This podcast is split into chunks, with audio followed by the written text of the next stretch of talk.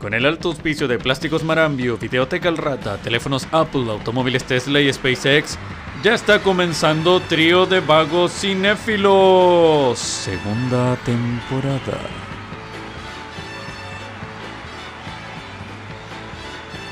Alerta, alerta, este podcast contiene spoilers. Si no deseas escucharlos, pausa el podcast y ve a ver la película. Hola, soy Pancho. Hola, soy Basti. Hola, soy Yoyo, alias Rodolfo. Y yo soy Franco. Y justo somos el trío de vagos cinéfilos en una nueva ¡Eso! entrega de nuestro podcast semanal hablando de películas, de chismes de internet y de actores, como no, del espectáculo de Hollywood. Haciendo como que sabemos de cine, pero escuchando nuestras opiniones. ¿Cómo están, cabros?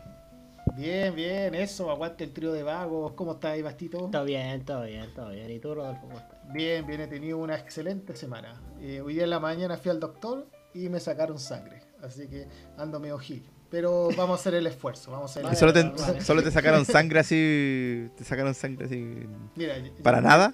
Llevé una muestra de orina y me sacaron sangre. qué Eh, porque me, me van a operar eh, más adelante. Y pues, Oh. Oh, sí, Rodolfo. Esperemos que te vaya bien en la operación, Rodolfito, del trasplante de, de cerebro, creo yo. no, pero ¿de qué es la operación, Rodolfito? Poner De la- pechuga. Eh, no, me van a poner el cerebro de un simio. A ver si. No, no la- me tienen que sacar una placa con siete tornillos que tengo en el tobillo. Para poder volver a, a correr de nuevo. No va a pasar eso, Rodolfo. Si va a pasar. No. Después voy a Rodolfito, volver no se la pelota y todo como lo hacía antes. Muy bien. Rodolfito. No se olviden de mandarle sus saludos a Rodolfito, que le vaya bien en la operación en, nuestra página de Instagram, arroba trío de, bajo, de vagos cinéfilos. Trío de bajos, dije, bro. Vamos a poner ánimo, ánimo, ánimo. Ánimo, ánimo, ánimo, ánimo. Vamos a poner esa canción. Y en nuestra página de Instagram también podrán encontrar lindos posts de memes, cosas que estamos preparando para la, el podcast y recomendaciones de película, ¿por qué no? Ahí pueden escribirnos todo lo que ustedes quieran en nuestra página de Instagram. Chicos, esta semana vemos una película bastante peculiar, ya que salió hace un par de años, un poco una película un poquito de, mm, de futurista, pero del año 2000, creo 2006 o 2007 creo que salió esta película. Ocho, Se trata recuerdo. nada más y nada menos que Children of Men o Los Hijos del Hombre en español latino, que en esta ocasión Rodolfito escogió. Vamos a hacerle la típica pregunta que le hacemos a- en todas las semanas a todos nosotros.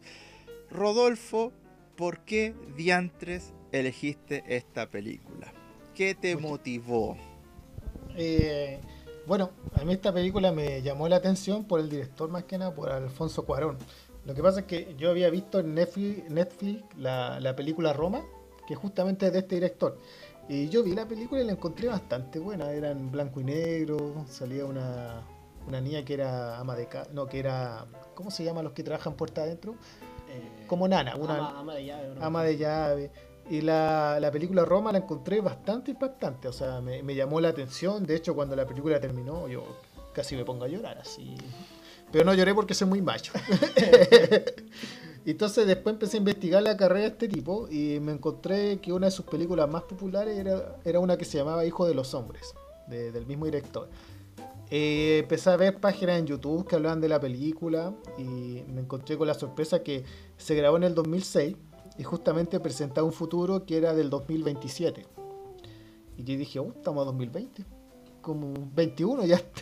Faltan 6 años en el fondo para que suceda ese futuro y dije, capaz que esta película sea interesante porque igual es bien hacia atrás en el tiempo. 2006 igual fue hace ca- 15 años ya. po. Y presentaba un futuro de que supuestamente vienen 6 años más.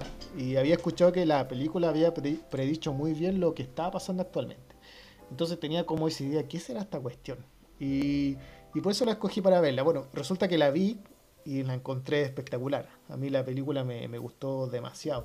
Tiene unas secuencias de, acción y de, y de tensión que te ponen muy nervioso. Por, por lo menos yo que trabajo de noche con Sergio, estaba viendo la película y no sé, estaba muy nervioso. En cualquier momento sentía que iba a entrar una turba, una tur, ¿cómo es turba? Al, al edificio, iban a romper todo, iba a quedar la patada. Así que de verdad que yo, yo trabajo de noche, entonces sentía que iba a sentir una metralleta en cualquier momento en el edificio, porque de verdad la, vi nervioso la película, estuve, estuve intranquilo. Y por eso la escogí, porque los quería hacer sufrir, chiquillos. yo la semana pasada les di la opción. Les dije, ¿quieren reírse? ¿Quieren pasarla bien? Porque yo tenía una película para eso. Y ustedes dijeron, no, no, queremos, queremos sufrir. Y les, por eso escogí esta película, para, para que sufriéramos todos viendo. Dijimos drama, no sufrir. Sí, Bueno, drama, drama, sufrimiento, no sé. Yo, yo por eso la escogí. No sé qué les pareció, chiquillos. Bueno, no sé, mira, Franquito, danos tu opinión. ¿El tiro? Sí, Oh. dale, nomás. va- Entremos al hueso al tiro nomás. Démosle, démosle. Dale, Franco. A ver, yo quiero decir al toque que la historia, el, el hilo argumental principal estuvo bueno, pero el guion está del asco, loco. Tiene, Malísimo, tiene muchas cosas que- viejo. Tiene demasiadas cosas así tiene como... muchas cosas. Pero la fotografía, la actuación, la dirección de cámara, de montaje, un 7. Que es lo que eh, me sorprende igual que la película, loco, la película invirtió setenta y tantos palos y recaudó sesen- 60, por loco. Le quedó debiendo al estudio 10 millones de dólares. Alfonso Cuarón, después del éxito de Harry Potter. Bueno, el tema es que lo que me gustó a mí de la película, o sea, mi reseña podría ser eh, lo que comenté en mi sección la semana pasada de lo de la toma secuencia. Tiene toma secuencia, yo creo que son la- las escenas principales de la película. Cuando se pitean a la mina de forma muy prematura y extraña al principio de la, de la película y después cuando bajan a la guagua del, del edificio. Oh, Loco, esa qué escena Qué escena, qué qué grande, escena. loco. es maravillosa. Hay algo así que, que no me gustó, yo creo que el Basti después va a decir el resto porque estuvimos conversando ahí por interno, algunas cositas. Eh, fue que no me no, no, no le compro la muerte de la tipa, de no me acuerdo cómo se llama, la, la esposa de tío del protagonista, la ex esposa. Ponele, ponele Julian Moore. Ah, Jul- Julia Moore, ya, ya, Julia Moore, la, la esposa, la- el- ella era su esposa, habían tenido un hijo, su hijo había muerto y mm, trágicamente se separaron, qué sé yo por qué, no tengo idea por qué, ella era terrorista, era terrorista de qué, no tengo idea, Eh, porque no habían guagua, por el problema económico, o sea, ¿por qué había una ola de, inmigrantes? Eh, porque precisamente no habían guagua. No debería ser todo lo contrario, ya que no hay natalidad, se puede distribuir mejor la economía. O sea, no, entiendo, ¿cachai? No, no entendía muchas cosas. Eh, por ejemplo, ¿por qué querían tener el bebé de la negra? ¿Cachai? ¿Y por qué precisamente se vacunaron al pobre tío, esta mina, di- y le dijo a la negra, no, él, él hazle caso en todo, él te va a salvar? Que eso fue lo que le dijo. Oye, E- ¿por Esas qué- fueron sus palabras. ¿Por qué la, la negra, para mostrarle la que está embarazada, no se levantó la espalda para mostrarle la guata y se sacó todo? Eso mismo. exactamente Eso lo mismo. mismo dijimos, ¿Cuál loco, es la la escena idea de desnudarla? Porque Sí, así era más épico. Loco, se podía haber levantado No. y ya está. Porque Miren, yo que estaba... Ella podía sido viéndola. una gorda, pero como tenía pechos de embarazada, demostraba que realmente estaba embarazada. No, viejo, ser no, verdad, no, no, porque no mira, porque más adelante vimos ser perfectamente, espérate, Rodolfo, estamos, vemos eh, perfectamente eh, cómo el viejito de la cabaña intuyó al tiro que estaba embarazada por la pura guata que ni siquiera se levantó entre medio del, del vestido. Y de hecho, en un momento, ella, para mostrar que está embarazada, se levanta la, la polera. Para mostrarle a alguien que está embarazada. Estábamos viendo la película con, con mi papá y, y yo estaba viendo el celular y creo que me dice... Ah, No, después la veo así como tapá. Eso fue lo único que vi. Y dije, ¿para qué se empilochó si no, no, no era necesario? Me dijo, lo que pasa es que tenía que haber una tetita en la película, porque si no, no es película, me dice. ya, no te Y dije, ya, oye, yo dije, ya, pero si no mostró nada, pues si estaba tapada. Ay, mira, retrocede, me dijo. Y retrocedí. Y claro, pues, mostraron así unos segundos y después ya se tapó. O sea, Claro, ¿para qué? no, ¿cu- Aquí. ¿cuál era el sentido de la escena? Loco, y en esa, perdón, Franco, pero en esa misma secuencia, antes de mostrar el embarazo, hablan de la ubre de las vacas. Así porque sí. ¿Cachai? Es como estar hablando de comida y de repente, oh, estoy embarazada. Va de absolutamente de la nada, loco. Y de hecho la le nada. dice que las vacas tienen más de 5 ures. Porque Claro, le le cortan dice la que tiene otra. 8 y que le cortan 4 porque 4 caben en la máquina. Claro, porque la máquina está diseñada para 5 no, para 5 ures o 4 ures. Para 4, para 4. 4 ures. Pero es que ahí, ahí da la conexión. Porque No, la- no hay las conexión, vacas tienen ubres cuando tienen guagua. Entonces, como ella le mostró los senos, porque eran senos de embarazada, que también estaban dando leche como las vacas. Que yo No, pensé- Rolfo, es estúpido. De Esa hecho, yo conversación pensé que fue para iba- prepararte para eso. Yo pensé que se iba a encuerar para apretarse así y sacar leche. Así como estoy medio embarazada, como que todavía no, no doy. No, mira, mira, lo Yo que, soy la mira, mujer vaca.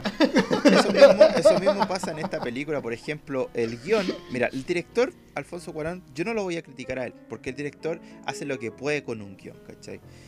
Pero el guion, no sé quién lo escribió. ¿no- ¿Lo escribió el mismo Alfonso Cuarón? Ay, por Dios, Eh, es por que- Dios, por Es Dios. que, que se bueno, en al- realidad, en realidad lo escribió con cinco personas. Pero Bueno, Lo él lo adaptó. personas. Y Porque también es una novela.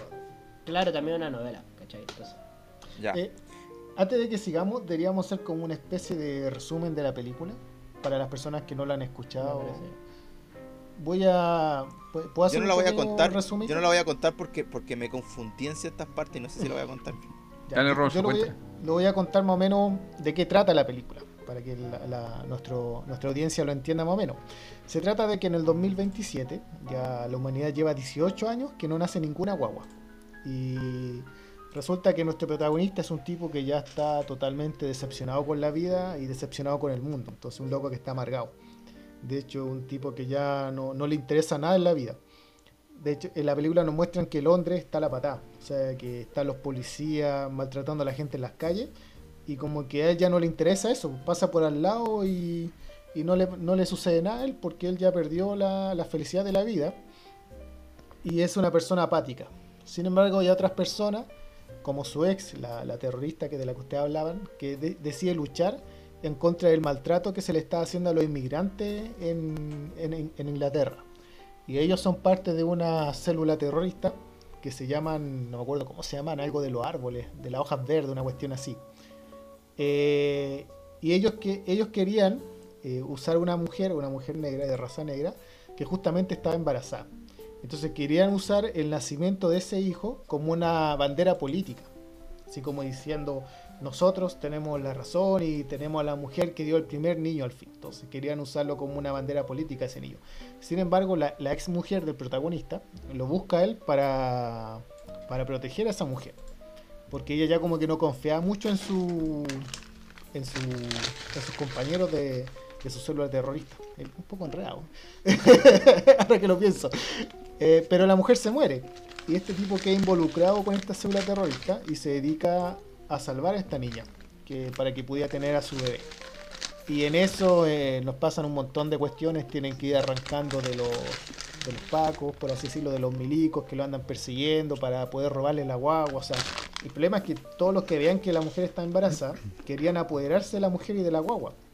Y entre medio de ellos entran un conflicto, una guerra civil entre los terroristas, eh, la gente que vivía corriendo de del ejército y de las personas que los perseguían. Es todo un enredo la película. Básicamente, al final, el- esta niña se logra salvar porque uno de los últimos científicos de la humanidad que andaban en un barco se la llevan. Claro, ¿qué era? Se. ¿Cómo se llamaba esa Era un, era un barco El donde mañana. están- El El, mañana, mañana. claro. Y el protagonista fallece salvando a esta mujer Sí. con su hijo. Y vemos que el protagonista en la escena final, porque al final la guagua nace, increíblemente nace en medio de todo esto, se ve que él toma la guagua, la sostiene en sus brazos y, y como que le, le enseña más o menos cómo tratarla, porque él había tenido un hijo que, sabía, que había fallecido. Y vemos que el protagonista como que muere satisfecho. Sí. Como que muere satisfecho y, y cumple como su propósito. Y de hecho cuando termina la película se escuchan puros voces de niños hablando y jugando. En eso. Sí. ¿Sabes qué? Hay parte, yo, mira, yo con todo respeto a la película, mira, eh, en este podcast yo voy a hacer un experimento. Tengo ya mi nota definida para esta película, pero yo al ver detalles, si ustedes me dan detalles, sin, sin exigirlo, yo no voy a exigir detalles, pero si ustedes me dan detalles, cosas que por qué esta película es tan importante, qué es lo que la hace especial, yo podré subir mi nota, porque al final yo estoy con unos sentimientos súper encontrados con esta película. Veo que a mucha gente le gustó, los críticos les gustó esta película, pero yo simplemente veía partes que veía partes que a mí me daban risa, en vez de darme de conmoverme, a mí me daban risa. Y, y- al principio, sobre todo al principio, me costó enchufarme en la película porque pasaron un montón de cosas que no lo explicaban bien al final. Yo tuve que meditar qué es lo que pasó acá, o sea, qué, qué onda, qué, qué, qué pasó. Y como dice el Franco, la crisis migratoria, ¿por qué la, la gente se iba a ir a Inglaterra? Bueno, porque tal vez porque ese país todavía era más estable políticamente, pero... ¿Por qué? Pero como dice Franco, la economía se podría aprovechar mejor ya que no habían guaguas. po. Imagínate, eh, la, la maternidad, el gasto de pañales, cosas así, la producción de todas esas cosas. No, no era necesita, no necesitaban eso. Entonces, to- había muchas cosas que no entendí. Pero todavía no escuchamos la opinión de Bastito también. po. Bastito, Bueno, ¿qué te pareció esta película? Eh, me pasa lo mismo con el Franco, que al final conversamos de esto juntos y eso, que hay muchas cosas, la película en sí tiene cosas maravillosas, como por ejemplo hay secuencias en que, por ejemplo cuando vienen bajando de esta guerra, vienen bajando de, de un segundo piso con la niña y todo el mundo, tanto inmigrantes como militares, se detienen a dejar pasar a este bebé, al único bebé que había. Esa escena me parece maravillosa. Por ejemplo. Esa escena a mí me parece totalmente maravillosa.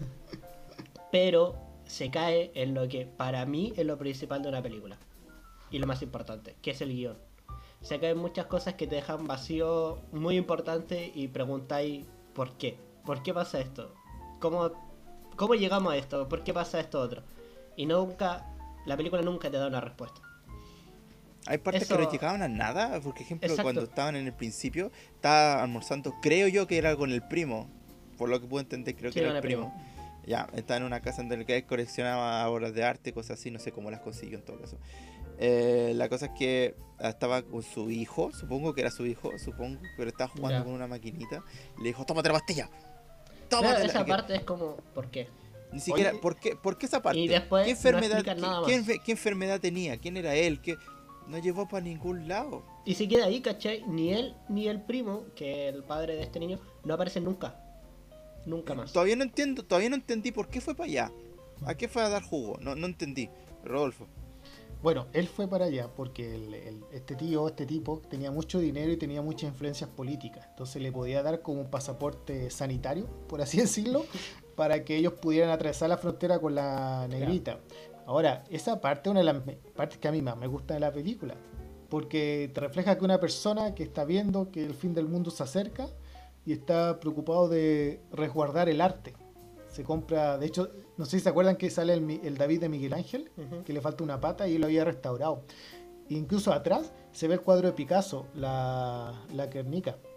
El, el cuadro que Picasso pintó por los ataques del, del ejército fascista a la población civil en España.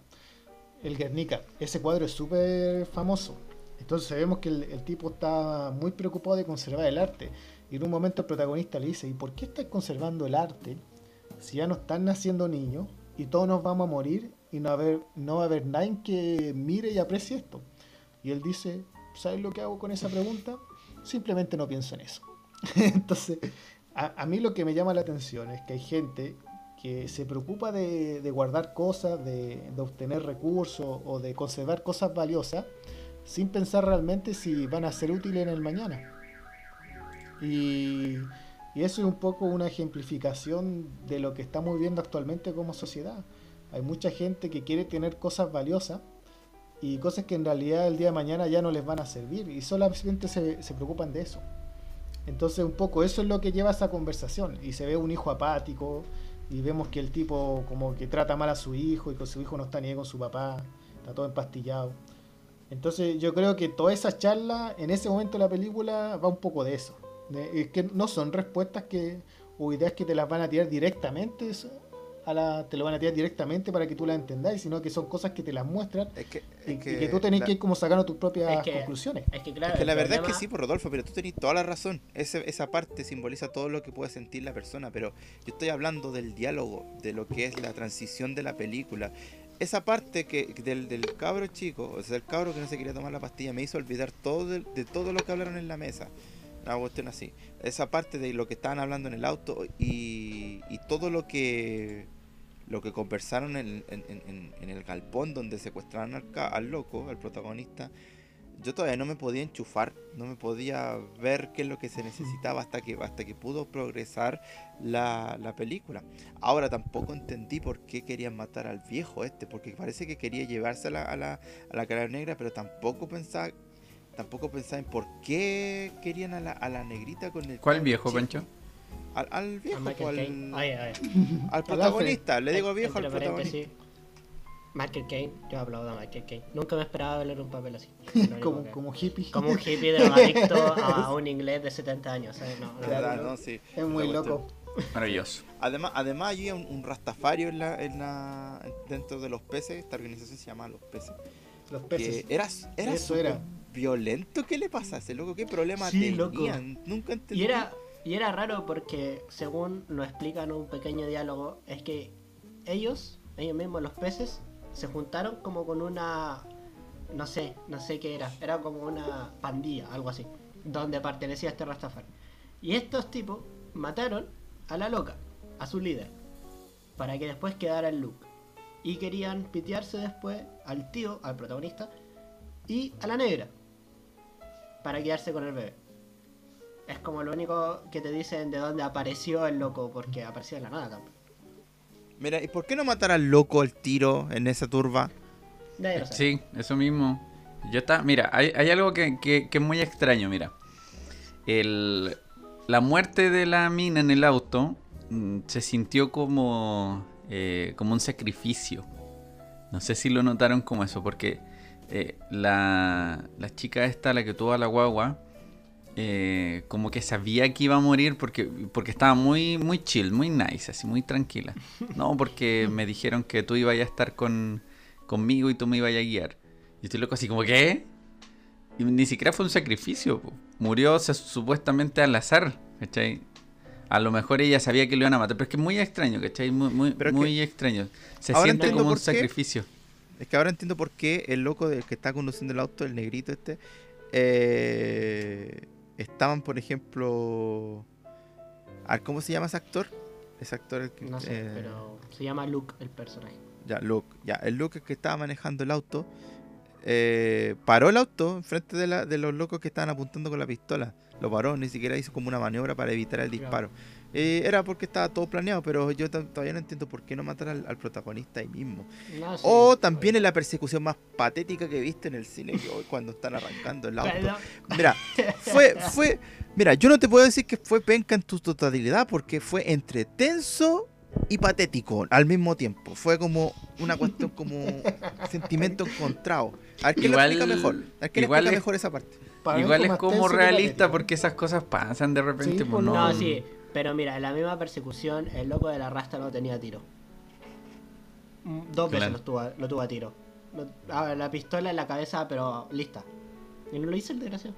Pero Que ojo le que no preguntó si lo disparar mataba o no, mucho. Claro. Y lo, dispara, y lo otro si que, saben que- que- Loco, la conversación del día anterior fue exactamente matar al tipo. Claro, ¿Cómo a la mañana. preguntáis si lo vaya a matar, ¿cachai o no? Miedo de con el perfil del gallo que es súper violento, debió habérselo Exacto, piteado de una. Era pitearse Sí. de una. Y preguntaba así corriendo, lo mato, lo mato, no, denme permiso, po. Dígame. No importa si son terroristas, pues como Y si después le tuvieran llegó que un rendirle en todo el hocico. Y se cae. que me dio risa esa parte. Yo pensé que se había muerto ahí.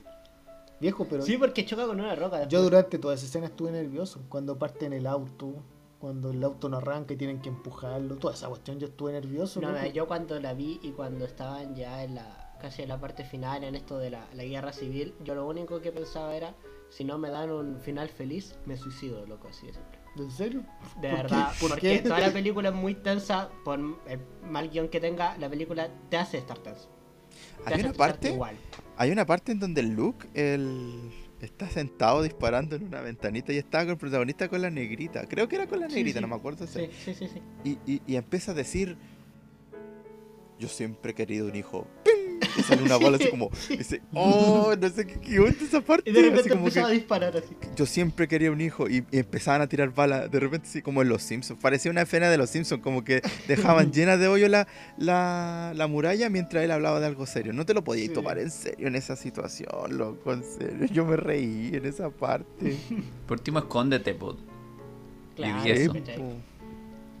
Mira, Eh, yo. Lo que me parece eh, increíble es que tiene el Oscar, lo nominaron a mejor guion adaptado. Me parece bien, me parece bien. Me parece bien. Este es como una prueba más de que los Oscar son caca, tío.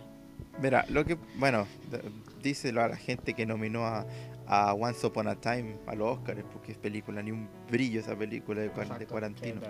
Díselo a la gente que nominó a Black Panther como mejor película de drama del año. No. No, es que no. Yo te digo, eh, mira, Black Panther, mira, en, en contexto, Black Panther es una película entretenida, pero Ya está por ahí. si, ¿no? Pero si- drama. pero, pero si hubieran considerado otras películas de Marvel anteriormente, y estoy hablando del Soldado del Invierno, que fue entre drama y acción súper equilibrado, más que Black Panther.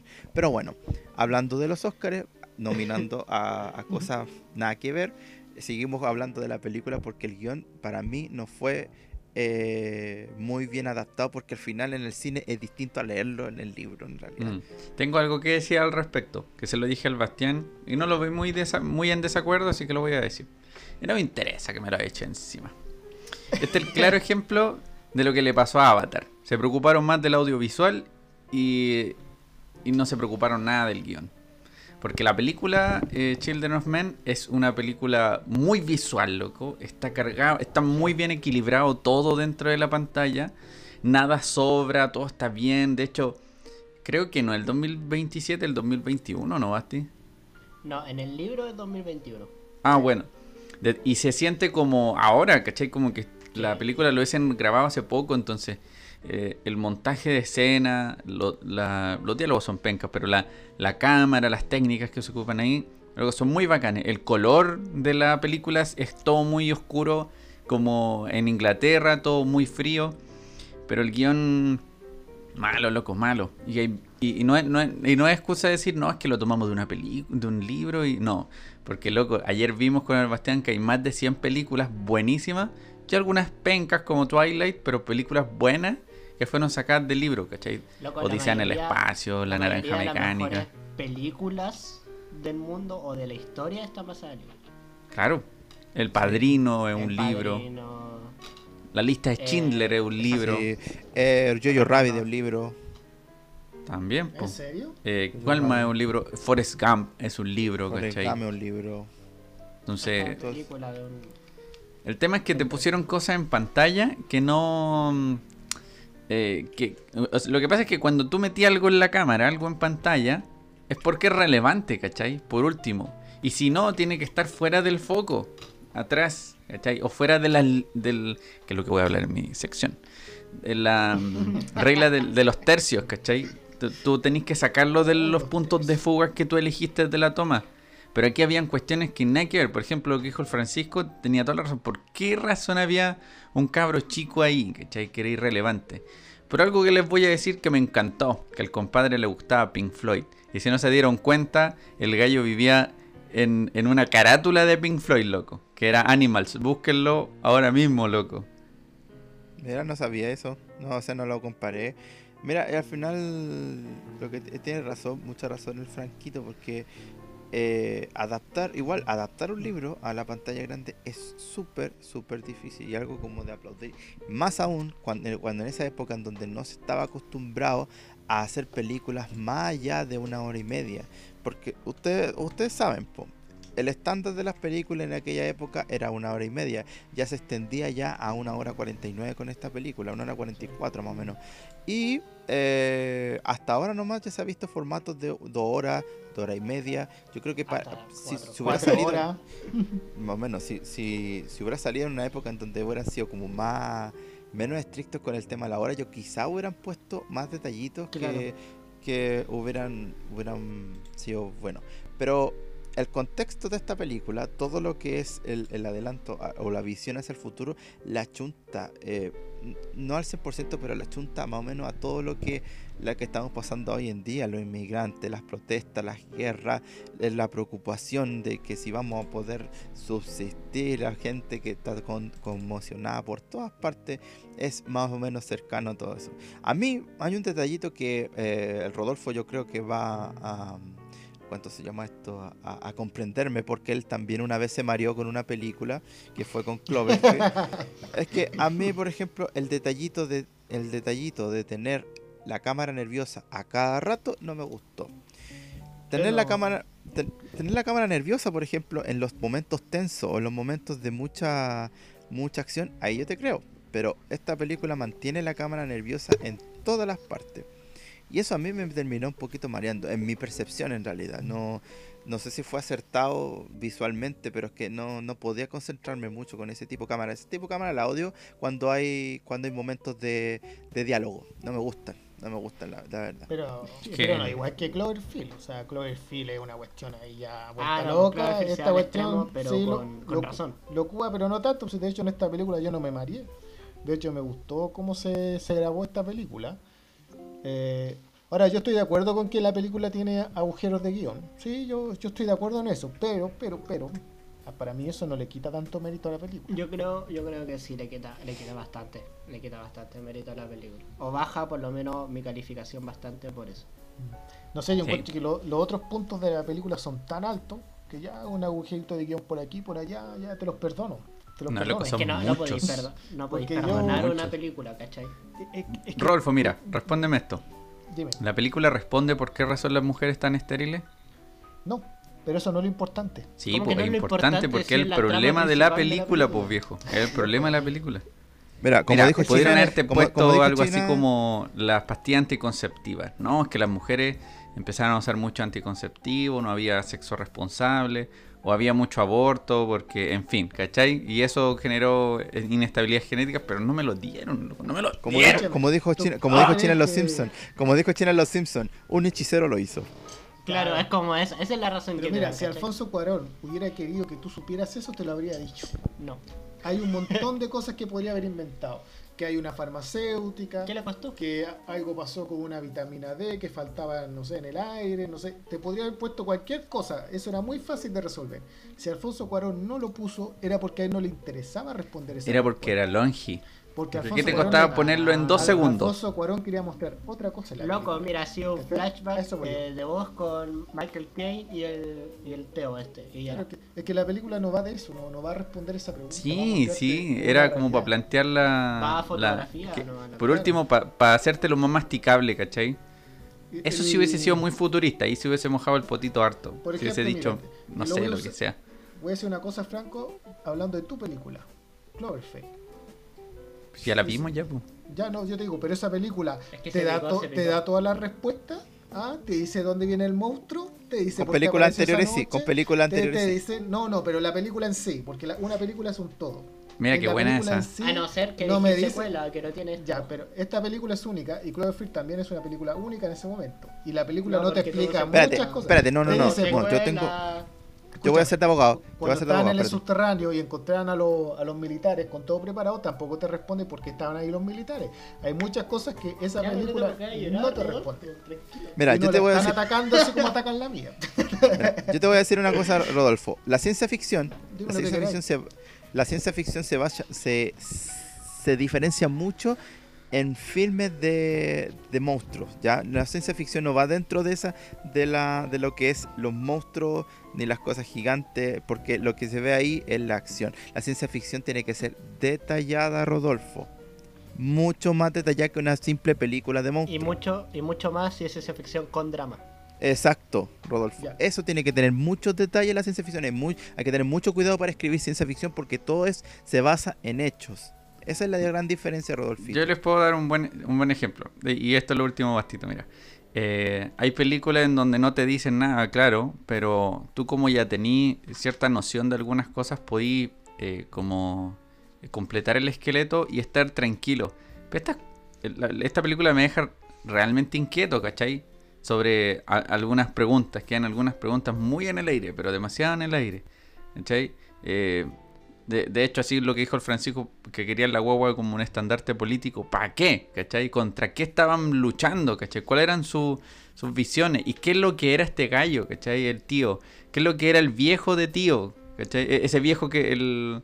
El, el, el- el hippie, ¿cachai? Hablaba como si fuera su papá, pero nunca mencionan que es su papá, ¿cachai? eh, no, no, no, eh, está como todo ahí, como que, como que te lo vomitaron. Oye, a propósito, a propósito de ese viejito ¿Ah? hippie, es mi personaje favorito y la escena donde estaban ahí la disfruté caleta. Esa me gusta. es muy buena, es muy buena. Ese viejito representa a las personas que ante un desastre natural, ante una situación de crisis, prefiere simplemente fumarse un porro y drogarse y hacer como que nada está pasando. Y el personaje principal representa al apático, ¿cachai? Al que ya le perdió la fe a la humanidad y ya no está ni ahí con nada. La ex representa a la persona que quiere arreglar el mundo y Pero toma si acciones murió concretas. al Pero eso, bueno, murió, 25. pero sí representaba eso, ¿cachai?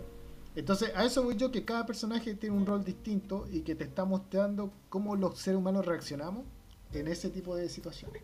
Ya, mira, Claro, ese te lo compro y le voy a subir la calificación solo por eso. Muchas gracias, muchachos, muchas gracias. Ya, Rodolfo, sigue, sí. Lo último que decir, el faro también son muchas interrogantes. Pero ese así, Faro a, no le a- dimos a todos tanto- nos gustó. A eso. Es una película que te deja muchas interrogantes, porque de hecho hasta he visto teorías donde dicen que el, do- el loco siempre estuvo solo en el faro. Pero es que El lo, viejo inter- nunca la- estuvo. lo interesante y la diferencia es que el faro te deja cosas a imaginar porque hacerlo. Esta simplemente hay hechos y estos hechos no tienen un porqué.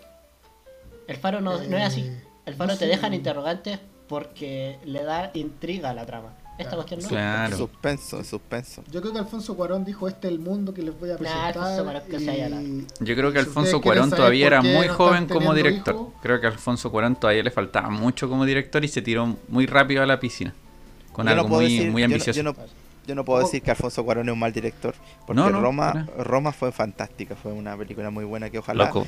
Y a Roma Pancho, le fue Panchito. horrible en taquilla, loco. Sí, po. Sí, le fue Pancho, horrible. pero Netflix le fue bien, creo. Oye, Pancho, ¿lloraste con Roma? La verdad es que casi, casi. Oh, uy, qué dijiste, loco. Que- Lo que me parece increíble, y solamente esto quiero señalar como del director, es que Children of Men tuvo presupuesto 76, recaudó 10 millones menos. Gravity, su película siguiente, tuvo presupuesto 100 y recaudó 723. Y siento que Gravity es muy mala. po. Pero entiendo. ¿A Y Roma. dónde, loco? No, no vamos a discutir si es mala o buena la no, cuestión. Y Roma, No es mejor que Hijos del Hombre. y ¿no? Roma tuvo un presupuesto de 15 millones y recaudó 5,1. Oh, pero No, no, en Netflix pero le fue en bien. Netflix, en No, Netflix. Netflix. claro, Netflix le fue bien. En Netflix le fue bien. No, solo eso quería aportar como... Y después de los Óscares, después de los Óscares le fue súper bien. Estamos hablando del momento en donde todavía no sabían que era una película buenísima. ¿Por qué? Porque al final los gringos no se interesan por los latinos. ¿Para qué estamos con leceras? Por eso no la vieron. po. Ah, una, una peruanita. Ay, no, no, no, no la vamos. No, fuchi, fuchi, un latino. era, era mexicana, la, la de la Roma. Ah, Pero se parecía a una, pero parecía peruanita. No sé. ya no importa. Pero Vamos al mexicana. punto. ¿Sabes lo que me gustó de esta película de Alfonso Cuarón, eh, Hijos de los Hombres? Que al igual que grandes obras de arte, no se aprecian en su momento. Nah, sino que nah, con- nah, con, ¿cuánto va a el tiempo se ha ido apreciando harto esta película. No, Nah, yo encuentro, yo encuentro que ¿De esta película envejeció súper mal, Rodolfo. Envejeció súper Oh. mal esta película. Mira, ya. Hay películas Entonces, apocalípticas mejores. entonces, pasemos a todo, a, a- pasemos entonces al momento que todo el mundo está esperando, las notas que por fin, y vamos a empezar con Rodolfito. Rodolfo, ¿puedes decirnos tu nota para que por favor eh, pueda, o, o al final el Rodolfo ya, veamos que al final el Rodolfo, ¿por qué? Porque fue la película favorita o predilecta del Rodolfo que eligió esta semana. Dejemos que él se desahogue al final después de escuchar nuestras notas. Ya, Franquito, perfecto. por favor, empieza tú. Un 7. Un 7 de Franquito. Muy bien, ahí está nuestro secretario anotando. Basti. Así es simple, Yo- un 7. Sin ningún comentario, nada. Pero es una nota, ya hablamos todo lo que teníamos que hablar. Ah, pucha que eres simple. ¿eh? Ya, da- dale bastante. Mira, yo considerando que le puse un 6.8 a Cloverfield y esta película me parece peor que Cloverfield, le pongo un 6.3. Oh, qué onda, loco. Basti, ¿me podías recordar cuánto le puse a Cloverfield, por favor? Es que estaba Cloverfield. Un 7. También. No, un 6-8 le pongo a esta. Ay, se me baja ahí. Soy, soy miserable, loco. Yo, mira, yo Pancho. no es que odie, no es que odie esta película, tampoco digo yo que no fue trascendental, pero fue una de las primeras películas de Alfonso Cuarón, no envejeció bien y más encima aparece una de las actrices que más me caen mal, que es la, la Moore, pucha que me cae mal. ¿Por qué te cae mal, Mira, no me, no me, no me, ha- no me ha hecho nada en, en específico, no encuentro que estuve tan mal, pero es que no, hay algo en ella que me cae mal. Verla en una película, no sé, me cae como patar la guata. No sé por qué, yo lo puedo explicar, pero me cae mal, no sé. Ya, el- Es como mi abuela, es como mi abuela. Mi abuela dice, no, me cae mal. ¿Y por qué abuela te cae mal? No sé, no sé, no me gusta. Una cuestión así. Pero, De presencia te cae mal. mira, yo voy a ser bien generoso con esta película y le voy a poner un 6-8. Ay, eso es generoso. Hombre, Sí. mal porque yo. y te toca el preciado momento del defensor de esta película. Ya. Un Considerando nueve. que- Un no, 10. no, no, yo para que vean que yo no soy jetón así. Mira, considerando que esta película predijo cosas que estamos viviendo actualmente, porque en este momento en el mundo se está viviendo una crisis migratoria y hemos tenido imágenes que se mostraron en esta película en el 2006, porque ojo, que hemos visto imágenes de niños enjaulados en Estados Unidos, tenemos una crisis migratoria en la frontera con Chile, tenemos gente muriendo en el desierto, niños abandonados en el desierto que se están muriendo, cosas que están pasando y yo no lo voy a ocultar porque yo no estoy aquí para ocultar cosas. Considerando que esta película eh, predijo esas cosas de manera acertada. Fue el libro en realidad, no la película. Exacto. Pero Alfonso Cuarón la tomó y dijo voy a mostrar esta película porque esta cuestión de verdad va a pasar. Si otro director lo hubiese hecho, quizás lo hubiese hecho mejor. Mátala, loco. Spielberg. Considerando que. Spielberg, considerando que tiene unos buenos cuadros eh, eh, cua- eh, Fotografía. fotografías, que tiene una buena plano secuencia, tiene como dos o tres infartantes que están con el corazón en la mano. Yo terminé con el corazón en la mano. lo Ya voy, aquí. Arturo. El-. Voy a decir la nota, loco. Eh, a mí la actriz me gustó. Eh, Yo, la yo- que está embarazada, Ya, la que le cayó mal al, al Pancho, la que le cayó mal al Pancho. Yo, yo, yo. A este loco le caen mal las pelirrojas, parece. Eh, ya, yo le voy a dar un. Yo le voy a dar un 8. No, Punto. te creo. 8.7. ¿Y qué tal? No te creo. 8.7. No te creo. se la merece. se lo merece. igual de buena No, que. no, no, no. Es igual de buena que. eh, Para Indiana ti, es Jones. mejor, para ti es mejor que Son of Metal. Sí, es mejor que Son No te- Metal. No te puedo creer, Sí, ya no no- te creo. Sí, sí, es No mejor. te creo. ya, Sí, ¿cuánto oye, ro- Pancho, ¿te acordáis que el- en el primer capítulo había dicho que las opiniones de rol fueran media flight? Me dio risa eso. Solo quería recordarlo. Mira, Para ti es mejor que opinión- Star co- Wars ¿Qué es lo 4? que fue lo que hice? Fue, fue opiniones mías fueran locas, la de Rojo Flight, la, la del, la del Basti son vagas. Vagas. ¿Verdad? y No el franquito, el, el franquito es como más, más objetivo, así como más equilibrado entre todos nosotros. Me- menos con ¿Cuál- Avatar. Con, con Avatar el- yo soy un fanboy, yo me pinto de azul Asqueroso. todos los días. Me prendo Ya, Es que velita. Avatar, James es que. Avatar es azul como el mar azul, como Promedio. pitufo gruñón. Ya, ¿qué pasó? Promedio, promedio. Y gracias a la alta nota de Rodolfo, eh, tiene un 7,2. Buena. No te puedo creer. Mira, esta película... Esta película se me hacía como un 6.6, una cuestión así. Gracias a mí quedan recomendados. Sí, el veredicto, arriba fin- es recomendado. Sí. el veredicto final, tomando todas las opiniones que se dijo en este podcast, una película que no es para cualquier persona. Si tienes curiosidad para ver esta película, vela, pero no es recomendable para todo tipo de personas que quieren ver películas eh, eh, aficionadamente. ¿sí? Si son amantes del cine, no dejen pasar la curiosidad, pero si tú eres como de las personas que ve películas casualmente, no es recomendable para este tipo de, de personas. Muy bien, entonces dejamos hasta aquí la reseña de esta eh, película tan extraña, una sensación que nos dio a, a cada uno de nosotros, que es Children of Men o Hijos de los Hombres. Recuerden que pueden visitar nuestro Instagram, arroba trío de vagos cinéfilos, para cualquier sugerencia, cualquier película que nosotros que, que quieran que nosotros reseñemos, nosotros vamos a estar abiertos a cualquier comentario. Y vamos a pasar directamente a la sección que a, a la mayoría de la audiencia le gusta, la sección de noticias. Oye, oye, oye, oye, oye, oye, oye. Ah, ¿qué- qué- Dígame. qué- qué- qué- Falta la película de la próxima semana.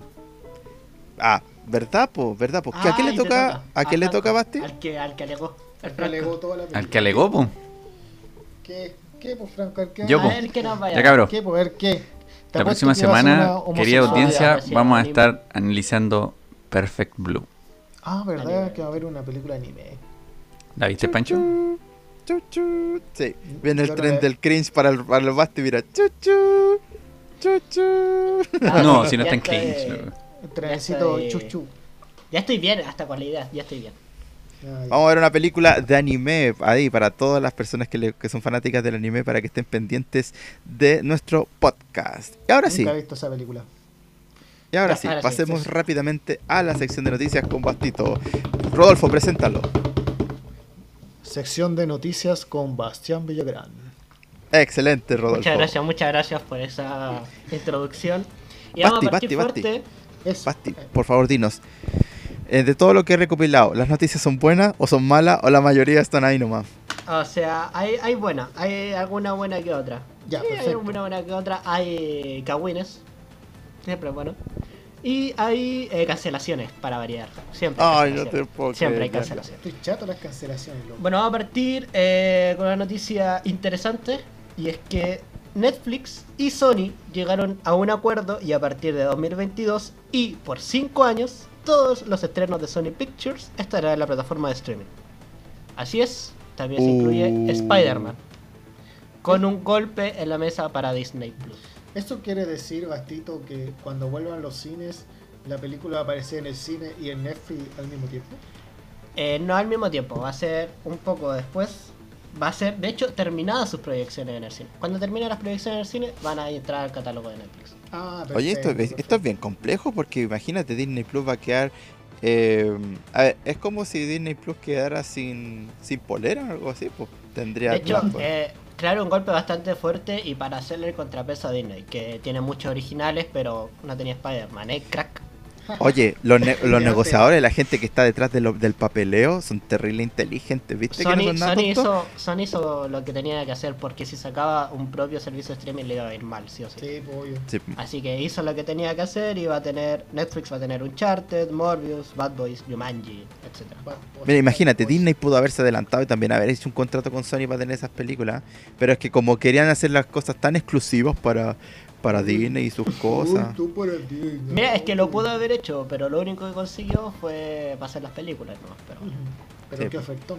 Nada garantiza que las películas también estén en Disney Plus. Lo que significa que, por ejemplo, como es de mitad Sony y mitad Marvel, tal vez, tal vez las películas de Spider-Man que se hagan a nombre de Sony también estén en Disney Plus. Pero Sony tiene varias, varias películas en su, en su repertorio, como las que recién buenas. mencionaste. Sí, Oye, no, no es por nada, pero Disney Plus tiene muy poco catálogo. Y es que yo creo que le falta muy- tiempo, está ¿cachai? muy Le, le falta la- un poco de tiempo para que saquen más originales. Y No, pero tienen creo que- películas guardadas y que no, hecho- no la han puesto. Claro, ¿cachai? es que falta que llegue junio y que llegue Star a el servicio Disney Star a Latinoamérica para que nos demos cuenta de que también existe Fox y ahí van a tirar todas las series, todas las películas y net y series de Fox. Faltan Es los Simpsons, loco. Sí, Por es que ejemplo, todo eso, Es que ¿sabéis lo que pasa? Padre de Familia, Los Simpsons, Alien, Terminator. Esa me gustó. ¿Sabéis lo, que, Fox ¿sabéis es lo que pasa?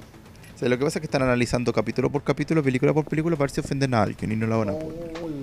De hecho, hay películas antiguas como La Cenicienta y cosas así que ahora aparecen con un mensaje donde dice que eh, no quieren ser racistas ni nada, pero donde cuando se filmó la película era normal. Claro, porque la nana es negra.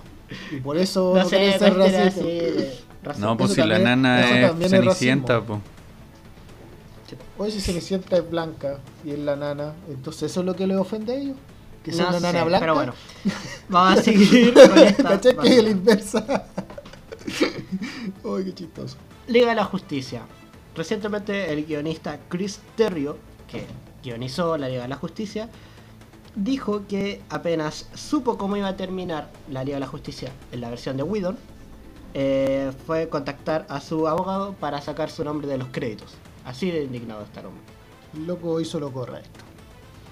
Pero bueno, Muy ahí bien. está. No, es que Josh Whedon dejó la muro en barra con Dejó la patada Justicia. con la Liga de la Justicia. Sí, loco, ni un brillo.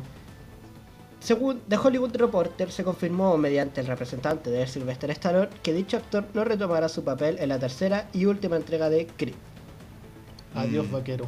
Así Adiós. que ya no, ya no vuelve Sylvester Stallone. Y también hablando de Sylvester Stallone, recientemente lo cancelaron en Twitter por unirse a Club de Golf de Donald Trump. Ok, ok. Ok.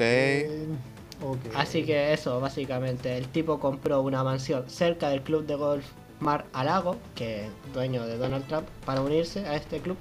Y ya lo cancelaron por ahí. Qué ridículo. Pero bueno, Qué la estupidez. gente. No sabía que Sylvester Stallone eh, jugara golf. ¿Será bueno? ¿Qué sabe? No sé. A lo mejor lo hizo por estatus, ¿no? Si es tan bueno actuando, bueno, no, le va a ir mal. ¿Te, te imagináis, ¿Te imagináis bajándose del carrito de golf con el con la canción esa? Tutun, tun, tutun, tun, y, su, y su camisita a, rayitas con su boinita hacia lo, a lo, a lo escocés, ¿ah? y haciendo así, moviendo el traserito y tirando la bolita y ¡pum! voy a elegir este palo. ¿Qué querés que te diga, pues, Pancho? No, no lo imagino. No, no me. No, No. aparece esa imagen Así, en mi cabeza. voy a elegir este palo, y este palo me va a ayudar mucho. ¿Sabes quién era amigo de Silvestre Stallone? Cristian de la Fuente. ¿Se acuerdan de él? ¿En serio? ¿En serio son amigos? Sí, sí, él lo invitó a su casa y todo. El Cristian de la Fuente. ¿Acá en amigo de Chile? Silvestre Stallone. No, para allá en Gringolandia. ¿Cuándo ha tenido casa acá Silvestre Stallone? Cristian Ah, de la yo pensé que vivía acá, acá en Quinta Normal, loco. No, pues el loco hoy en Hollywood. Falcon and the Winter Soldier. Malcolm Spellman, showrunner de Falcon and the Winter Soldier, comentó durante una entrevista con Comic Book que en el capítulo de esta semana, es decir, hoy viernes, eh, tendremos un gran cameo. Que yo no pude ver porque llegó este desgraciado. Pero- sí, llegó a la casa el Basti y estaba viendo el capítulo. Yo le dije, Basti, no lo ves porque yo no he visto ningún capítulo. Así que hay que. Qué desgraciado, tío. Pero no tenía opción, pues Basti quiere y quisiera que me fuera a esconder a la no cocina mientras tuve el capítulo, nada que Sí, ver, por mano. sí, eso esperaba, la verdad. Pero bueno. Paramount eh, confirma algunos retrasos para importantes películas. Misión Imposible 7 se retrasa para 27 de mayo del 2022. Top Gun se retrasa para el 19 de noviembre. Y Jackass 4 confirma su fecha para el 22 de octubre. Eso, esa estoy Bueno, casi. Es películas. ¿Yacas 4? Sí, Sí, por hermano. ¿Van a volver los Yacas? sí, Sí. en una noticia en unos meses anterior dije que Steve, eh, uno de los protagonistas de Jackass, había quedado en el hospital por su filmación en Jackass. ¡Wow! tararán. No me había acordado de esa noticia. Así que sí, se Aguántela. viene Jackass 4 para el 22 de octubre. Buena. Godzilla vs. Kong ha Esa. roto tres récords. El primero es el mejor estreno de la pandemia, ya que recaudó 123 millones de dólares, Eso, superando a Tenet y superando a Wonder Woman 1984. Buena. Segundo, No segundo récord. No tenía mucha competencia No, en todo no, caso. no tenía mucho. Segundo récord es la película más corta del Monsterverse, con una duración de 1 hora 53 minutos, Pero vale inferior a Godzilla, que duró 2 horas 3, con la Isla Calavera, que duró 1.59, y Godzilla, que duró 2.12. Pero vale la ¿Es pena necesario ver las otras películas para ver Godzilla vs. Kong? No, no. No, tenés que- si ya- tú tú ya se quién es Kong. nomás. Tú ya sabéis quién es Kong, tú ya sabéis quién es la lagartija gigante radioactiva. No tenéis para qué. Sí.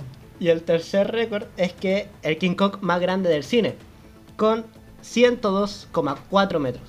Y aún así es más chico que Godzilla. 102,4 Exagerado. metros. Oye, mira, yo debo confesar que aún, aún a estas fechas no he visto eh, Godzilla vs. Kong. ¿Por qué? Porque lo quiero ver en un contexto no casual. No estar sentado en mi, en mi trabajo viendo la película en un celularcito. Porque si no, no, creo que la disfrute. ¿Cómo la vaya a ver así, por ordinario? No, si pues es no que la voy a ver conversó así, po. Godzilla, ¿cómo la a ver en un celular? No, Se supone que con King Sí. Kong al principio eh, medía como 8 pisos nomás. po. Sí, po, pero que fue creciendo Ahora a lo largo del 102 tiempo. metros. La Era la única de- manera la- de que peleara con Godzilla. Godzilla es muy grande. ¿Y la película de los años 2000 de King Kong, quién la vio? Yo la vi la de Peter Jackson. La de Peter Sí. Jackson, sí. Sí, Sí, bastante ¿le, gustó, buena. ¿Le gustó esa película? A mí sí, Sí. me gustó. Muy Sí, larga, me sí. gustó. Yo tres la horas. vi, pero no, no me gustó tanto. Pero es que no me gusta en realidad este ese tipo de películas así. No me Ya. gusta. Serie de Wolverine. Eso. Tenemos eh, nueva información. Dice que Disney está preparando una serie de este personaje. Obviamente para su plataforma de streaming.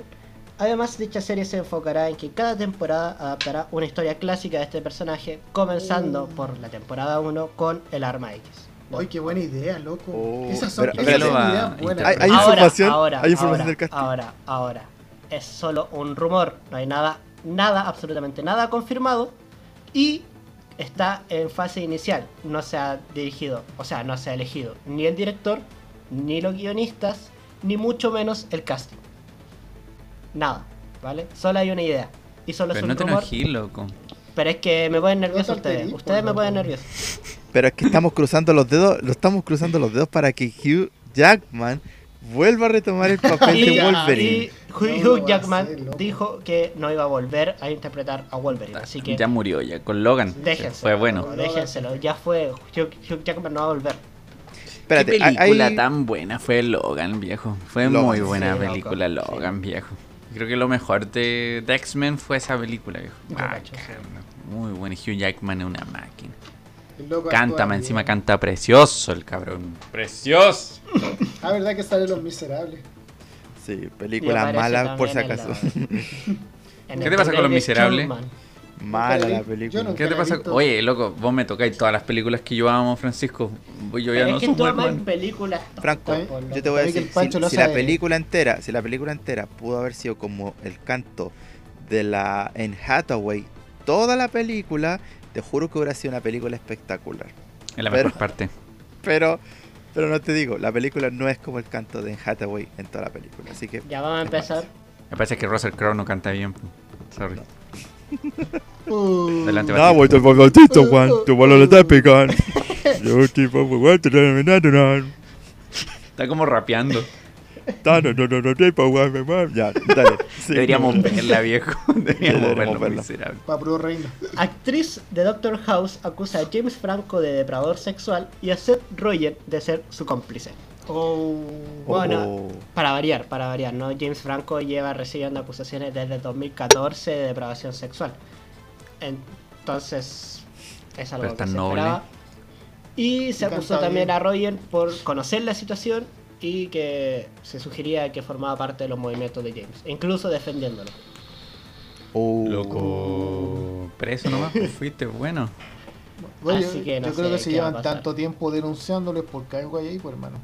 Sí, Ah, acuérdese que a principios de 2019 dos mujeres también acusaron a James Franco por explotación sexual en su película.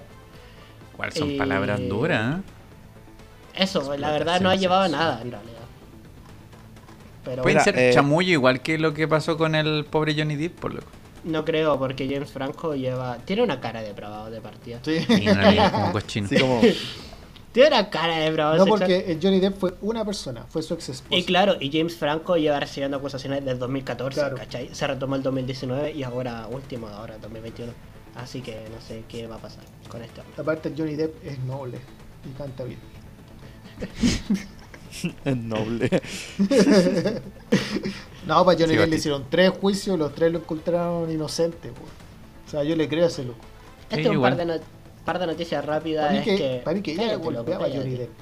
Par de noticias rápidas es que Mortal Kombat tiene calificación ya en la prensa especializada. ¿Con qué? Con un 74%. Podríamos decir que la película podría estar un poquito decente a lo que fue los legados de las películas basadas en videojuegos. No, claro, porque Mortal Kombat del, del 97 tiene un 3%. Loco, yo creo que, que es Hay una diferencia. infinitamente superior. Ya, pero mira, hay algo que Mortal Kombat del 97 tiene que esta película no tiene. ¿La viste? ¿Qué cosa? ¿Pelea en el barro? Jean-Claude Van Damme. El mejor artista marcial de Estados Unidos. Jean-Claude ¿Qué personaje hizo Jean-Claude Van Damme en Mortal Kombat? Sí. Hizo de. no Rodolfo, tú estás confundiéndolo con la película No. de Street Fighter. Esa, esa, Street Fighter, perdón. Hombre. Street Fighter sale Jean-Claude Van Damme, el mejor artista estamos hablando de Mortal Kombat. Estamos hablando de Mortal Kombat, Rodolfo. Que aparece en El loco, Morty. el loco pegaba las trailers patadas. Está igual, que, está, igual que la fe- está igual que las feministas que dijeron que faltaba Chun-Li en, en Mortal Kombat. ¿En serio dijeron esa barbaridad? sí, sí, sí, dijeron esa Pero Chun-Li es barbaridad. de Street Fighter. Por eso. Sí, po. Como tú, po, que-. Hasta, hasta el Rodolfo lo sabe, hasta cancelar. Rodolfo lo sabe y eso que es disléxico, po. Paren de lesear, po, Sí, feminista. pues hermano, pues, ya. Ya, bueno, solo les quiero recordar que eh, Fast and Furious 9 ya tiene tráiler y que ahora de unas típicas carreras callejeras están en aeronaves. Eso. Oh, ese me qué gustó. entretenido. Esa no me me voy a perder esa película, chicos. Hay que verla algún día. Vamos Wow. todos como amigos al cine. ¡Wow! Vamos a ver a Toreto. ¡Vamos! ¡Vamos! Sí, de hecho solamente hice la noticia para que Tengo que ver esa esta- película, esa hermano. Tengo que ver esa película. Tengo que ver esa película. Mira, un 10. Un 10 garantizado. Un 11. Algún Hermano, día hermano, estaremos en el agua con los automóviles. Los guionistas son unos genios. Dicen ya, ahora que el auto huele. Sí, Huele, no es chiste, sí. no es chiste. Y después van a hacer que el auto sea un submarino. que el auto vuela y después se pasa a una aeronave. ¡Wow! ¡Qué impresionante! Pero bueno. No, esto se Impresionante. Oh, uf. Ahora esto sí son noticias rápidas, no es necesario que lo comenten. les voy a decir una cosa, si quieren ver un auto volador de verdad, eh, Tesla Motors lo está diseñando. Tesla. Es cierto, habías olvidado nuestro me- auspiciador. Los mejores autos para el día de mañana, el día de hoy. Tesla había olvidado Motors. los auspicios de Rodolfo. Sí. Sí. Y, ah, y Bastito está viendo esto con su celular marca Apple. Si quieres ver un buen celular, Apple, marca Apple. Si quieres ver un buen celular con buena definición de pantalla, eh, rápidos movimientos eh, de botones, Apple es tu celular. Aquí Franco tiene. Así es. Eh, tres. para seguir con esta sección de noticias, vamos a continuar con las últimas noticias rápidas. No es necesario que la comenten, solamente escuchen estas cosas. Ya. Ya comenzó el rodaje de Black Adam, ya comenzó el rodaje de la serie sobre She-Hulk. Se incorpora eh, Lucy Liu para el, eh, eh, el elenco de Shazam. Se confirma que la cuarta temporada de Elite se estrenará el 18 de junio en Netflix. Se confirma que esta semana finaliza el rodaje de Doctor Strange 2 y el actor Matt Mikkelsen se une al reparto de Indiana Jones 5. Wow. Esa me gusta, Wow. Indiana Jones 5. Esa va a ser Indiana una Jones. buena película. Indiana No, Jones. no sé, no sé. Tengo mis dudas. Tengo mis dudas. Harrison Como el Ford. de la calavera, pues, La, cala- sí, la calavera de cristal fue. mm, mm. Ya, ya, sí, esa película fue mala, ya. Pero, pero es que Indiana Jones es un buen personaje y yo le tengo cariño. Desde que era niño. Ni ¿Va siquiera. a Ni estar siquiera Harrison Ford otra vez? Sabe. No puede ser Indiana Jones y Harrison Ford, por lo menos. Ni siquiera el loquito que me cae bien es el, el, el que interpretó al hijo de Indiana Jones. ¿Cómo se llama él? El- No, ese loco está piteado, hermano. Ese Pero que le es cae bu- bien. Es buen actor, loco. No, pero se fue en la bola, loco. Eh, bueno, está medio piteado. Just do it. Just do it. Hizo, un- hizo un papel en la película de, de, de tanque que está en la guerra, en la Segunda Guerra Mundial. ¿Cómo se llama esa película que está en Netflix? Eh, Fury. Fury, ya, pues, hizo ese papel donde hacía de un tipo que está en la guerra, que está como medio alucinógeno, medio loco, y usó el método y se quedó y terminó piteado. Y ahí Ole su Ford. carrera. Sí, Ah, por como, cierto. como Jim, como Jim A, Carrey. a Jim Confirmamos que Harrison Ford va a estar en Indiana Jones 5. Carrey. Bueno, Obvio, sí, pero va a estar con bastones, así que. Probablemente. ¿Cómo se va a mover ese hombre? está viejito Harrison Ford. Sí, pobrecito, déjelo, de- déjelo descansar, pobre hombre, ya tiene hartos millones, ya para que, para que es un buen actuando. hombre y es noble. Eh, Sí, muy bien.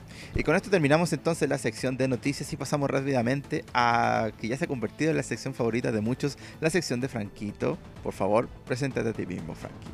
Oh, excelente. Esta vez quiero que sea más lúdico. La otra vez solamente hablé yo. Estuvo ahí. Ah. Pero hoy día les va a interesar este, este tema. Pero vamos a meter la intro. Ah.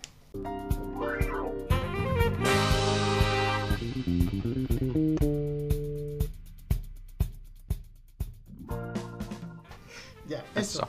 Eso, eso. Buena.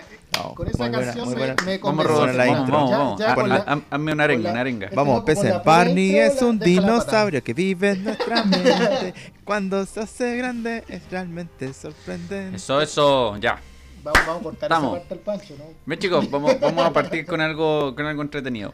Imagínense una Claro. torta. Una torta, pero del, del, eh, de la- del Como diámetro la de la Chavo- pantalla, así la del cuadrado. Chavo del Ocho. Dieci- 19 novenos. Imagínense una, una torta así, 19 novenos.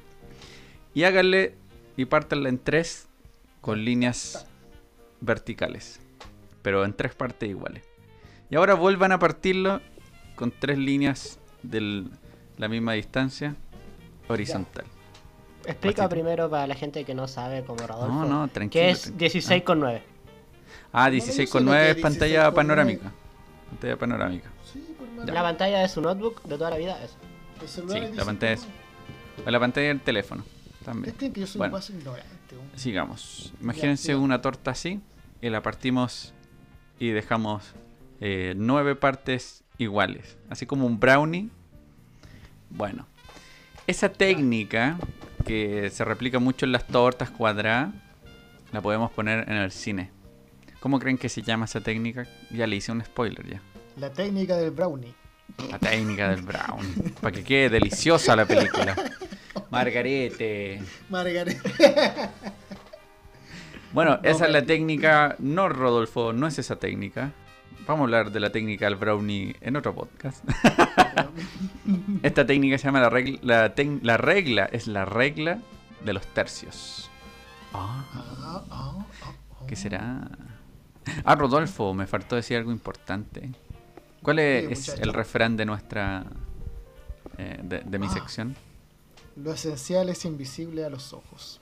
Oh, y así como Ah, lo esencial es invisible a los ojos. Qué intelectual. La regla, la regla de los tercios también es invisible a los ojos de los espectadores, porque uno ve la pantalla y no se ve ninguna línea. Ahora, ¿por qué es importante esto? Principalmente por los puntos de inflexión, o sea, los puntos de fuga. Eh, esto podría ayudarnos a hacer una película mucho más simétrica, o bien mucho más representativa. Bastito, ¿qué película simétrica eh, conoces tú? El Gran Hotel Budapest, por favor. Es Oh. una oda a la simetría. Claro, el compadre es eh, un toque así con patas. Sí, no, pero muchísimo. Perfección. Ahora, hay que dilucidar el tema de, la regla de, los- tercios como algo importante. Por ejemplo, eh, hay que tener en consideración también el balance de lo que está dentro de la cámara. Si tenemos a uno de los personajes en uno de los tercios que está hacia la derecha, lo, que está en los próximos tercios, los dos tercios siguientes, eh, no debería ser más importante que el encuadre del personaje. Por ejemplo, aquí Rodolfo está en un lado de los tercios. Y como ven, o sea, eh, Rodolfo y Bastián están al lado. En este aspecto estaría equilibrada la, pa- la pantalla. Pero ahora si Rodolfo estuviera solo, ¿qué pasaría? Estaría un poco desequilibrado. ¿Por qué? Porque se ve un micrófono, se ve también una, silla y eso ayudaría a no, guiar la atención hacia el protagonista, que en este caso es nuestro amigo Rodolfo. Hay una técnica que se ocupa también para poder balancear la técnica de los tercios, la regla de los tercios, que es la técnica de la mirada. ¿Qué creen que significa? No sé, Significa, yo creo que significa que cuando una persona hace contacto visual con la otra persona es mucho más fácil ponerle atención. Es decir, de repente, digo yo, yo creo que puede tener una mirada como mm, cómplice o mirar directamente a la, a la cámara. Yo creo que tiene relación con eso, Franklin. Sí, Panchito, está, está- está- va por ahí. Imagínense que solamente en un plano hay una persona que está en un costado y no hay nadie más. ¿Cómo desviamos la atención del espacio vacío? Haciendo que la persona mire hacia el, el otro lado. Entonces, como vemos que la otra persona está mirando, uno piensa, "Ah, ¿qué estará mirando? Entonces ahí hay un equilibrio, hay un balance en la composición cinematográfica. La regla de los tercios, chicos, lo más importante que hay en el mundo para hacer películas, se lo digo al tiro. Si no lo hacen, va a quedar horrible, loco, horrible. ¿Qué te pasó, Frank? Nada, me vino un... Le dio un al final. Bueno, como les dije de forma muy eufórica, este es un principio importantísimo en el cine. Si no se lleva a cabo con, con proeza o, o con equilibrio, puede quedar horrible. Puede quedar una imagen saturada de cosas o realmente sin saber qué es lo que está sucediendo. Eh, un buen ejemplo de, de la regla de los tercios es como lo que dijo también Bastito, pero también hay algunas otras formas de generar eh, una, una visión un poco más dinámica. Por ejemplo, dicen por ahí que, no dicen por ahí, la, la, regla de Fibonacci, ¿recuerdan esa? La de la flor y todo eso. Pero por En supuesto, realidad, la regla de los tercios está basada en eso. No. ¿De Es que, verdad? sí, casi todo lo que es Ajá. simétrico está basado en eso. No tenía idea, loco. Porque a Oh, qué veces el objeto, de, el objeto de importancia está acá y el secundario está acá. ¿Ven? Código Así. Fibonacci.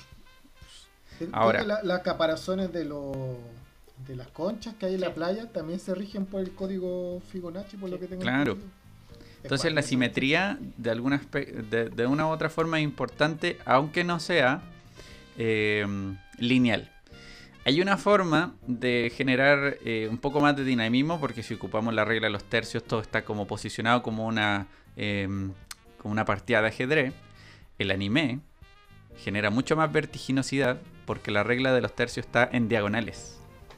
Mm. Entonces los personajes salen en diagonal y, y en realidad en la animación es la única, siento yo, que se puede hacer eso. Claro. Que el otro sería así como... Sería difícil en realidad hacerlo en una película. ¿Cómo salgo yo de arriba así? ¡ah! Claro, es que esa es la cuestión. Eso diagonal. genera dinamismo en imágenes estáticas. Ah, Ah, Perdón, Yoyito. perdón. Hay una. Mira, yo quiero comentar algo. Hay una parte en una película que se llama el Historia de un matrimonio. En donde los planos que está describiendo Franquito eh, se ven así, la técnica, la técnica de la mirada. Hay una parte en donde se hace un close-up a lo que es la. a la. a la actriz que eh, interpretó a Black Widow, que ahora se me olvidó el nombre. Scarlett de la- Johansson. Scarlett Johansson. la Scarlett Johansson, que está conversando con una amiga y le está contando todo lo que, bajo la perspectiva de ella, todo lo que estaba pasando con su marido. Entonces, ¿qué es lo que pasa con estos tercios? Que él sola- ella solamente está en un costado, en un costado, y en la, y la otra mitad solamente se ve una muralla.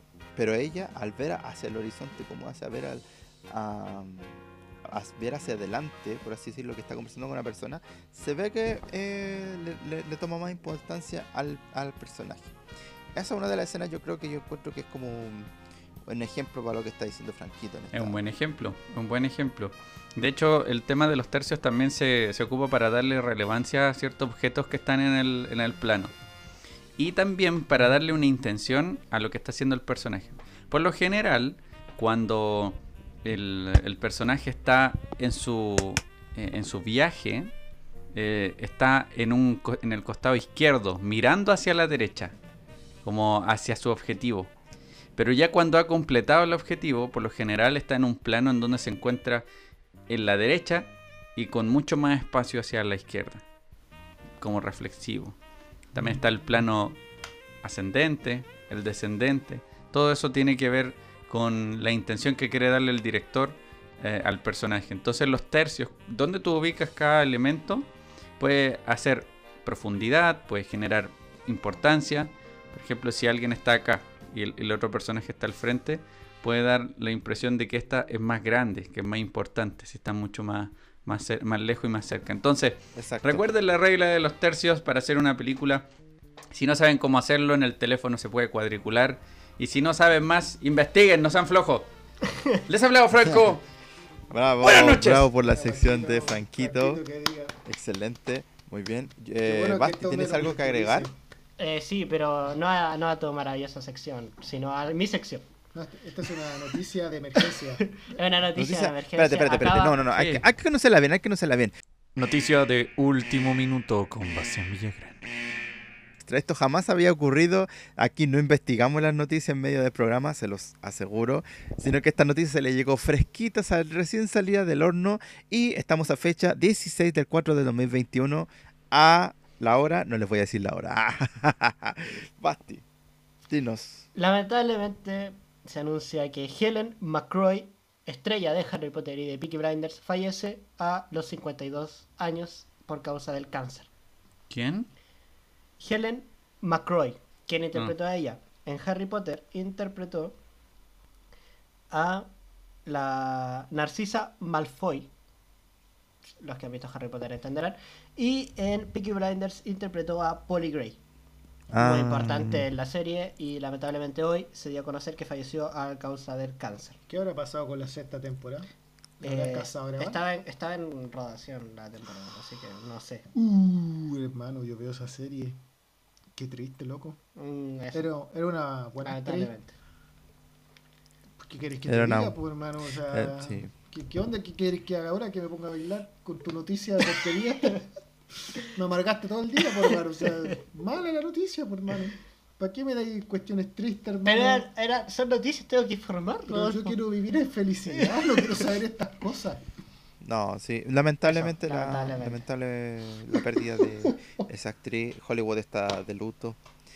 Eh, Hollywood está herido.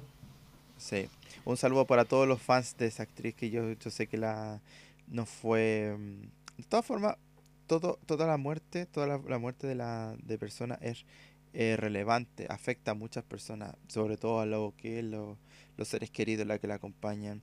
Y sé que hay muchos fans de esta actriz, así que un gran saludo para los fans de esta actriz, eh, fuerzas para la, para la familia.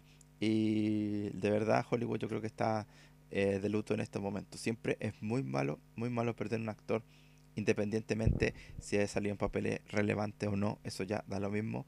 Siempre eh, va a ser una pérdida enorme para el mundo de la actuación. Bueno, eso solo quería agregar eso, que es muy triste. Pero Eh, bueno. triste, po. Y ahora como miércoles hago yo mi sección. Oh, verdad, verdad. mi sección. Tengo que Oh, darle no esa llorí, verdad. pues yo, yo. Mi sección es pura felicidad y vos me tiras esta cuestión. Voy a ver cómo lo hago porque estoy súper tri- triste. Ya, preparémonos, preparémonos, así como ya. Vamos con la sección de Rodolfito para un poquito eh, amen- amenar este, esta mala noticia. Rodolfo, pasa a tu sección. Eh, bueno, yo no sé cómo voy a hacer esta cuestión porque en realidad después de esto, pero voy a hacer lo que pueda. Eh, música para mi sección ahora ya.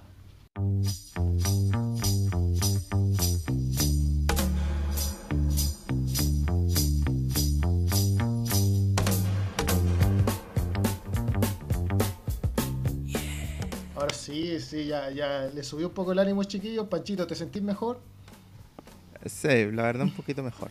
Ya, Franquito, ¿cómo estás? ¿Está un poco más animado ahora para mi sección que es más lúdica, es más de, de conversación? Así es, vamos. Ya, perfecto, perfecto. ¿Tú, Bastito, cómo te sientes? Sí, sí, bien, un poco está. mejor, un poco mejor. ¿Estás muy triste? Más o menos, más o menos. Sí, yo también, pero lo vamos a hacer igual, No, ¿ya? sí, vamos a seguir. Bueno, yo voy a hablar de, como ustedes saben, mi sección se llama... Espérense que lo tengo anotado aquí porque se me olvidó. Oh, mi celular marca... Es que, es que mi celular no es marca Apple, por eso es lento. Mi hermano me prestó el suyo. Y... Aquí está. Mi sección se llama Sucedió alguna vez en el cine. Y justamente vamos a hablar de algunas anécdotas que sucedieron en el rodaje de Apocalipsis Now. Justamente una de las películas que hablan de la guerra de Vietnam. Un suceso que duró más de 10 años, en donde Estados Unidos tuvo una guerra que no tuvo mucho sentido. Justamente fue un poco para medirse con la Unión Soviética, no directamente. Pero fue un conflicto que causó mucho dolor al pueblo estadounidense y muchas personas fallecieron sin tener que haber fallecido. Y justamente el director del Padrino 1 y 2 y 3, bueno, en ese momento Coppola, que era el director de esta película, había hecho el Padrino 1 y 2. Y era un director muy famoso en Hollywood y aprovechó esta fama para poder embarcarse en esta película, Apocalipsis Now. Eh, en esos tiempos, el rodaje se planificó para que se hiciera en solo eh, 16 semanas. Y al final duró 15 meses. 15 meses. Exactamente. Querían ir a las Filipinas, que es justamente un país que está cerca de Vietnam, a rodar esta película. De hecho, allá fueron. Y esperaban poder grabar todo en 16 semanas. Pero se demoraron 15 meses. En palabras del director, todo lo que podría haber salido mal, salió mal. Y salió aún peor de lo que nos podría imaginar que podía salir. De hecho, en medio de la grabación sufrieron un tifón que destruyó todos los sets. Uno de los Oh. sets que está destruido se ve en la película. Ahora, cuando llegó el tifón, el director, por así decirlo, quería que este tifón formara parte de la película, porque en Vietnam, de hecho, hubieron tifones.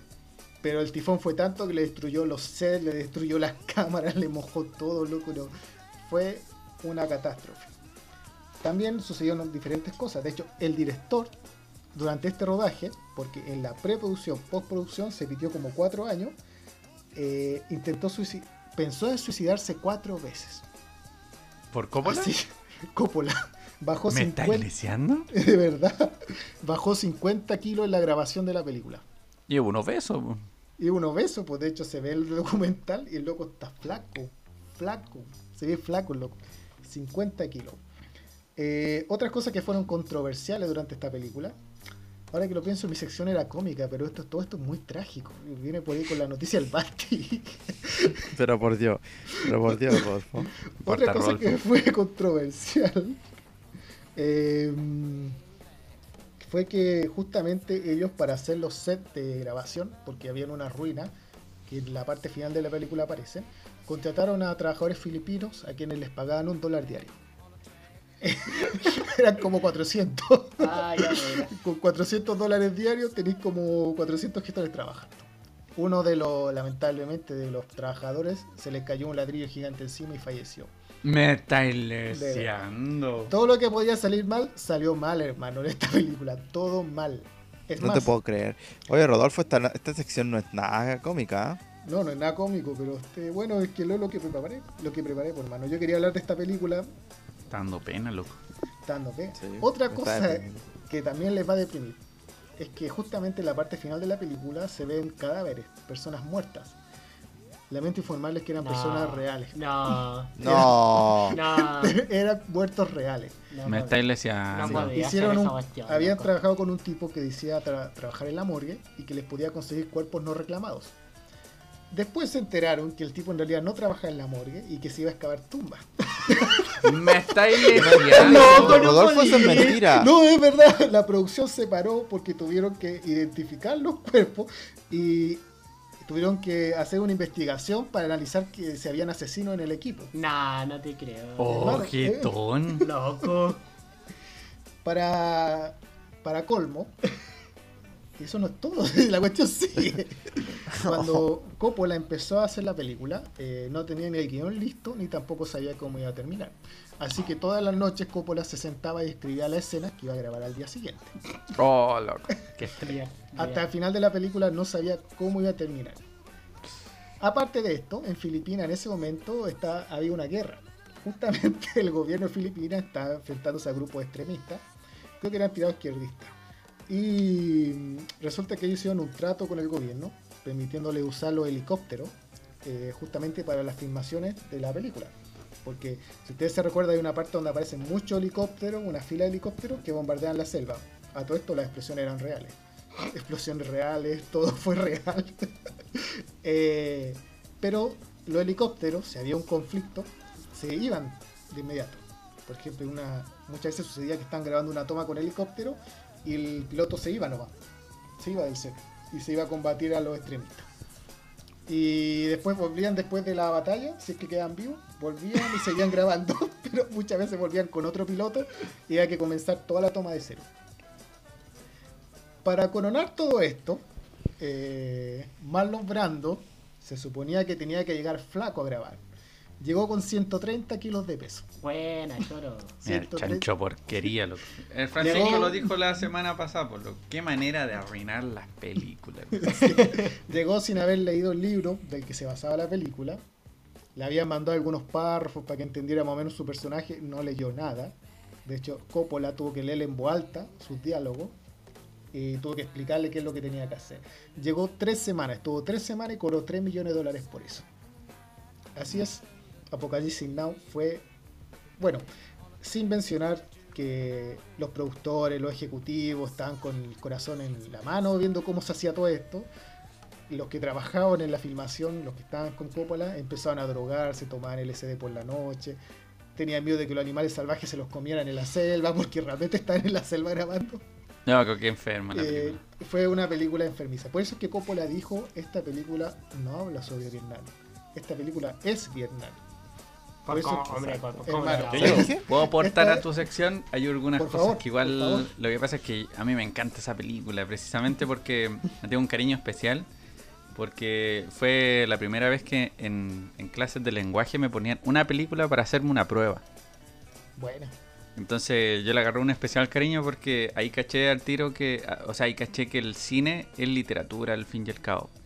Me acordé de algo, que Martin Chin, el protagonista de la película, eh, no se podía ni ver con el, eh, con este tarado del, con el Brandon. de Marlon Brando. Marlon Entonces Brando. todas las escenas la hicieron por separado. Más encima, ¿cachai? Más encima no podía ¿verdad? ver al protagonista Hombre, de la que película. Francis Ford Coppola como tan tarado y... Pero loco, era Marlon Brando. Pero dos veces, loco, ya pasaste el Padrino 1 con ese Pero simio. toma en cuenta que gracias a eso, el Padrino 1 tuvo, no sé, tuvo un Oscar a Mejor Actor por Sí, Marlon ah. Brando. El loco era, era su actor, loco. ¿cachai? Eh, Lo bueno, otro- ah, No, y más encima no. Y, y mal nombrando no fue a buscar el, el Oscar. Mandó a una, a una señorita que era como eh, era indígena eh, para protestar sobre los sobre los algo sobre de los indios. No me acuerdo qué fue, pero es que no creo que ha sido el momento. Y si lo hubiera hecho, Y si hubiera querido protestar, lo hubiera dicho en su discurso de recibimiento del Oscar como todo un hombre. Digo yo. Pero Ordinario. Marlon Brandon es un flojo. Marlon Brandon. Se nota. Lo otro, Rolfo, que te iba a comentar es que el protagonista Martin Chin, dos cosas del, del compadre y me, y me quedo piola. Eh, el protagonista en la escena principal golpea un espejo. Sí. Primero, el compadre estaba borracho de verdad. Y lo otro es que se corta la mano de verdad. sí. Y lo otro es que Martin Chin pues, la, eh, sufrió un, un infarto cardíaco.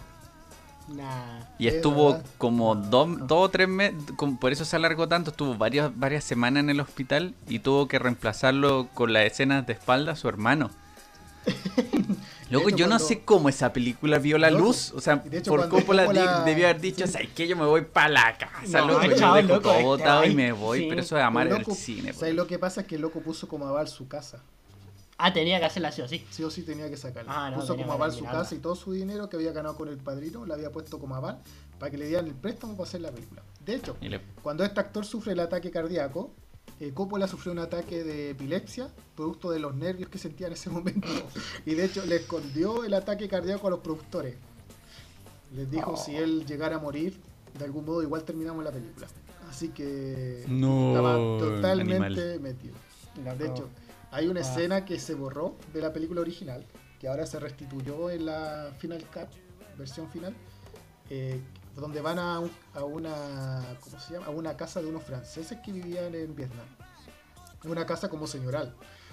Y justamente esa casa la construyeron de cero. Realmente esa casa se hizo en la selva. Y obviamente estuvieron trabajando los trabajadores filipinos para construir todo ese set. Pero a Coppola no le gustó porque los actores que llegaron a actuar no eran del nivel que él esperaba. Entonces dijo esta escena nunca va a aparecer en la película. Y se borró esa escena, po. pero loco, todo el trabajo que se hizo para construir esa casa, tú veis la película, es una casa eh, estilo francés, clásica del 1700. ¿Cachai? Una cuestión muy loca. Y ahora esa escena, o esa parte de la mansión de los franceses volvió a estar en la película y es una, es una escena espectacular. O sea, justamente está casi al final de la película. Ah. Entonces, esa es la historia de Apocalypse Now, una película de guerra, que prácticamente fue una guerra en sí grabarla. Así que es muy recomendada para todos aquellos que quieran amargarse un día, terminar medio tristes, vean esa película. Muy bien. y con esto entonces, con estos datos perturbadores y algo chistosos de la película Apocalipsis Now, Apocalipsis Now, terminamos nuestro podcast del día de hoy. Espero que les haya gustado. No se olviden de escribirnos a nuestro Instagram arroba trío de vagos cinéfilos para cualquier sugerencia, opiniones sobre el programa y cualquier cosita que ustedes nos escriban. Nosotros los vamos a estar leyendo. Mándenos memes. Nosotros nos gustan los memes, mándenos memes de cine. Ustedes saben cuáles cuál, de cuáles nos gustan. Yo soy Pancho Yo soy Basti. Yo soy Rodolfo, alias Yoyo. Y yo soy Franquito. Y nos vemos la siguiente edición de Trío de Vagos Cinéfilos. Chao. Chao. Chao. Chao. Chao. Chao, chao.